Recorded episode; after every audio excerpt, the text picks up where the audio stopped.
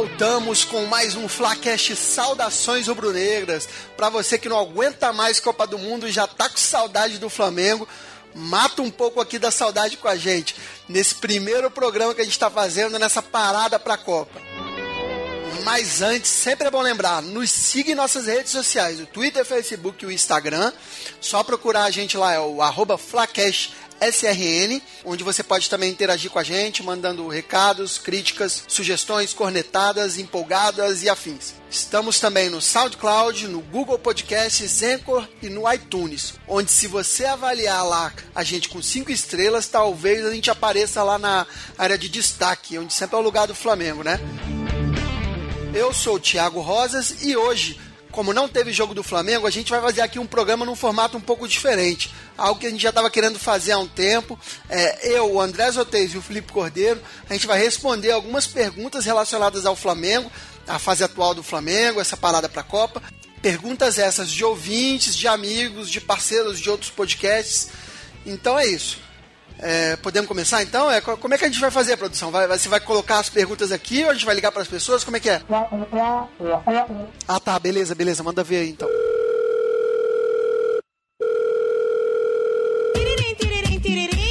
Alguém ligou pra mim. Alguém ligou pra mim. Quem é? E aí galera, beleza? Aqui é a Cássia, companheira do Thiago lá no Papo Canela para comentar as rodadas do brasileiro lá no Rodada Brazuca. Vim aqui trazer também a minha pergunta para colaborar aí no, no Tira Dúvidas do Flamengo. é, seguinte, Barbieri finalmente vai ser é, efetivado pela diretoria do Flamengo como treinador. Será que ele vai ter paz? Será que a torcida e a diretoria vão deixar ele trabalhar tranquilamente, mesmo se o Flamengo tiver um ou outro desempenho aquém do esperado? Fala, Cássio, antes de responder sua pergunta, queria dar os parabéns aí pelo seu trabalho lá no Papo Canela. É sempre bom ouvir mulheres dando bons, boas opiniões aí sobre futebol, né? Tá de parabéns aí. Falando de Flamengo, paz é uma palavra aí bem difícil de falar no Flamengo, né? Quando tá tudo corretamente, tudo andando, a gente até fica um pouco preocupado. Mas acredito aí que a diretoria, a torcida vai deixar o, o técnico do Flamengo aí, Barbieri, trabalhar tranquilo, até porque seu resultado vem sendo bem satisfatório, né? O Bandeira também tem a característica de deixar os técnicos trabalhar um tempo, não mandar embora assim de imediato. E é isso. Tem que dar tempo ao, ao Barbieri. O Flamengo tem um histórico aí de ter bons, boas conquistas aí com o técnico que. E será que essa aí não seria uma oportunidade de mais um título vir para o Flamengo? Espero que sim, né? Bem lembrado, Felipe. O Bandeira não tem essa característica de sair queimando técnicos. É, lembrando que o Zé Ricardo foi demitido muito a contragosto dele, pela uma pressão política lá. O Rueda saiu, ele que todo mundo sabe a história, ele que quis sair para a seleção chilena. E apesar do alto número de técnicos nessa gestão, não vejo o Barbieri ameaçado na primeira crise. Em um dos nossos programas, o Apolinho mencionou que não existe purgatório no Flamengo, é sempre céu ou inferno. Nós atualmente estamos no céu, né? Mas na primeira crise a gente vai pôr à prova isso, se realmente o Barbieri vai vão segurar a onda do Barbieri, mas o fator preponderante para o Barbieri ser mantido mesmo que venha alguma crise é o fato do grupo ter abraçado o Barbieri, do grupo ter escolhido o Barbieri. O grupo pediu que o Barbieri fosse o técnico. Então é uma responsabilidade que esse grupo assumiu. Não é isso, André? É, eu acho que ele realmente só vai ser testado na volta da Copa, porque a gente vai ter um, uma sequência de jogos difíceis e importantes. Dependendo do resultado, ele vai seguir tranquilo. Agora, se tiver tropeço, eu, no lugar da diretoria, não faria nada, porque a gente tem que manter aquele trabalho a médio e longo prazo. E eu acho que também não seria feito nada, porque a gente está prestes a ter a troca de, de presidente aí. Então acredito que o Barbieri vai seguir. Bem, agora, os nossos computadores estão processando as perguntas da segunda rodada.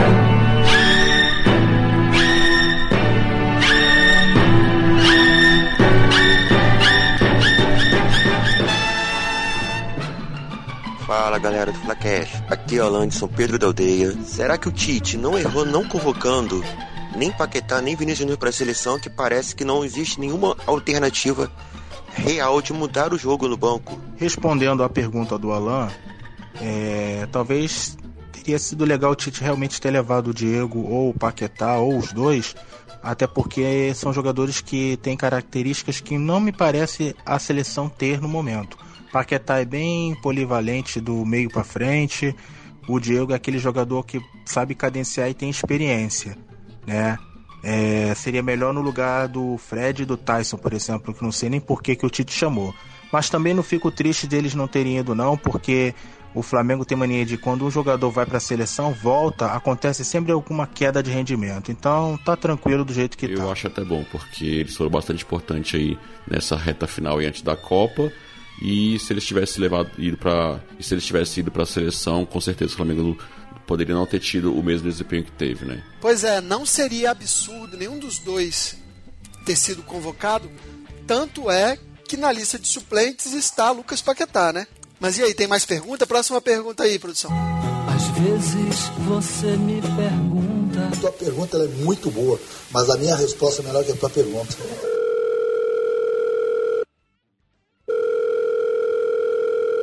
Galera do Flacast, saudações rubro-negras, tudo beleza? Aqui quem fala é Ebert, hosting do podcast Sempre Flamengo, podcast parceiro aí de vocês. Primeiramente, dizer que eu tô, tenho acompanhado o trabalho de vocês, o podcast de vocês estão tá cada vez melhor, hein? Tá cada vez mais redondinho, tá cada vez mais bacana. Parabéns aí pelo trabalho. E também venho deixar uma, uma pergunta aí para para mesa discutir. Vamos imaginar uma, uma hipótese que, que nenhum rubro-negro quer, que é um clube europeu vir e pagar a multa e levar o Lucas Paquetá. Vamos supor que um clube europeu pague 200 milhões e leve o Lucas Paquetá. Agora, no meio do ano. À vista, 200 milhões em caixa, pá!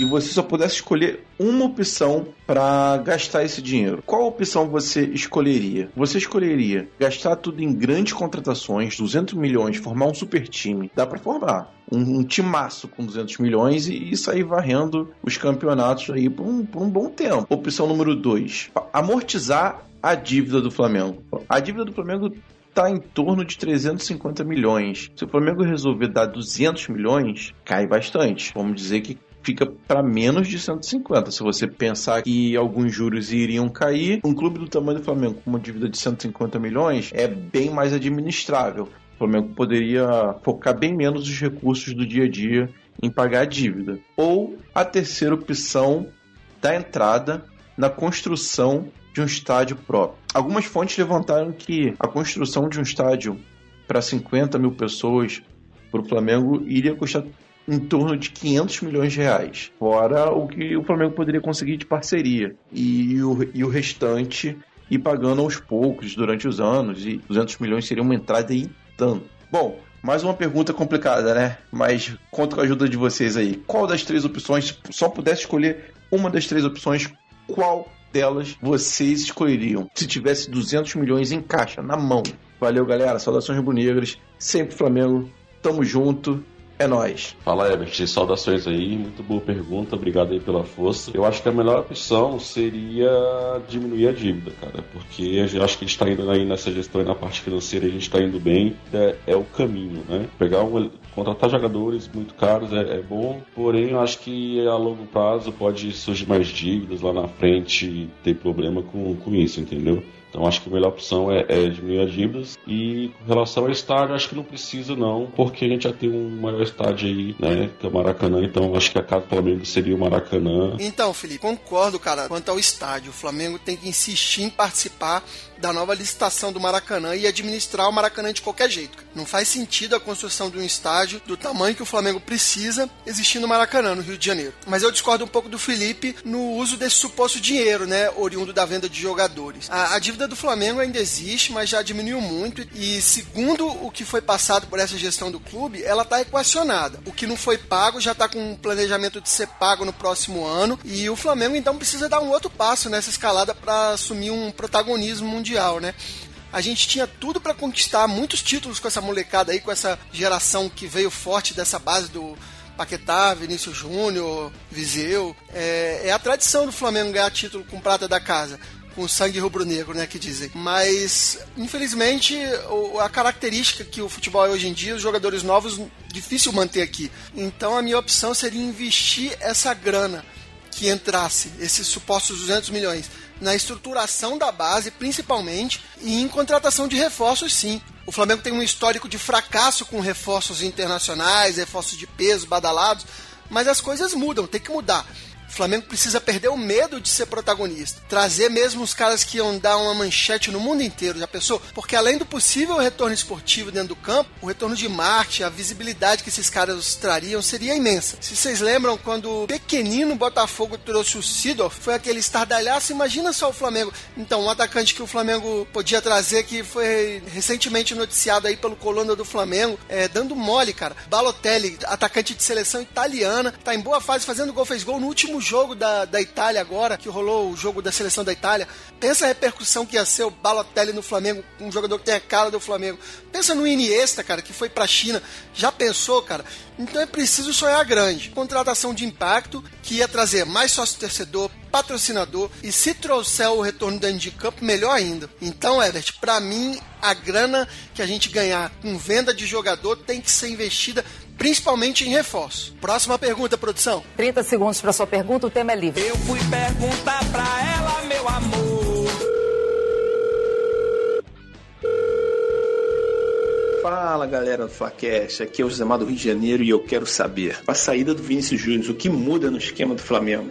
Respondendo a pergunta do Josemar, o esquema sem o Vinícius Júnior, eu acho que vai ficar a mesma coisa, tá? Até porque a gente tem o Marlos Moreno para fazer essa função no elenco, vai ter a volta do Berrio e é possível que o Vitinho seja contratado. Então teríamos peças aí para colocar no lugar do Vinícius Júnior. É, com a saída do Vinícius Júnior, eu acho que o esquema não muda muito. O que muda mais é peça, né? E efetividade e produção de jogador. Mas o esquema, acredito que não muda muito, não. Tem mais pergunta? Manda mais. Manda mais pra gente aí, produção.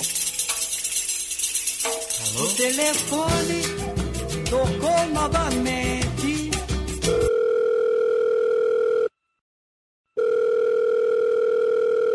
Aqui é Fábio Steffen do Rio de Janeiro, sou ouvinte do Flacast.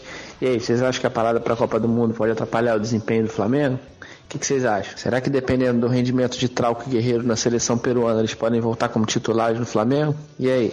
Pois é, Fábio, essa pausa aí para a Copa pode dar uma freada aí na empolgação do Flamengo, porém acredito que seja até boa para o Barbieri dar uma treinada no time, tentar corrigir ali que ele veja que está ruim no time, é, conseguir reforços aí, posições que a gente teve baixas, né? Então a pausa da, da Copa pode ter sido até boa pro, pro Flamengo e, o- e o negócio é voltar com o mesmo ritmo que terminou a primeira parte aí antes da Copa. Sobre o Trauco e o Guerreiro aí voltar titular no Flamengo, o Trauco não sei muito não, acho que ele vai ser negociado, estão falando aí dele ir pra França pra Portugal, alguma coisa assim do tipo.